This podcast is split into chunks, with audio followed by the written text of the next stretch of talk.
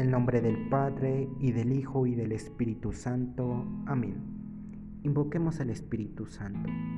Ven Espíritu Santo, llena los corazones de tus fieles, y enciende en ellos el fuego de tu amor. Envía, Señor, tu Espíritu Santo, y todo será creado, y renovarás la faz de la tierra. Oh Dios, que ilumina los corazones de tus fieles con la luz del Espíritu Santo, concédenos gustar de todos los retos según el mismo Espíritu y gozar siempre de tus consuelos. Por Jesucristo nuestro Señor. Amén. El Evangelio que meditaremos es de Marcos capítulo 5 del versículo 21 al 43. Jesús en esta lectura nos dice que tengamos fe, con Él nada nos pasará.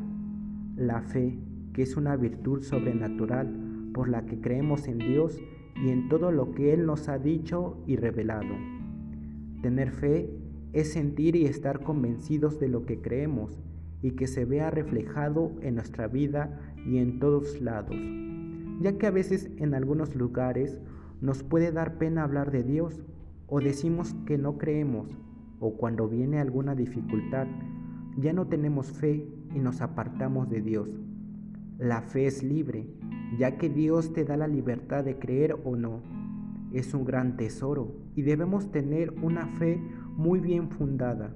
En la lectura nos pone de ejemplo a la mujer que padecía flujo en la sangre, que confió plenamente en Jesús y una gran fe firme que sabía que iba a quedar curada, y también de Jairo, que no se dejó llevar por las críticas, por el miedo, por lo mal que lo estaba pasando en ese momento entregó su vida a Dios, todo lo que es, y plenamente confió y entregó todo a Dios.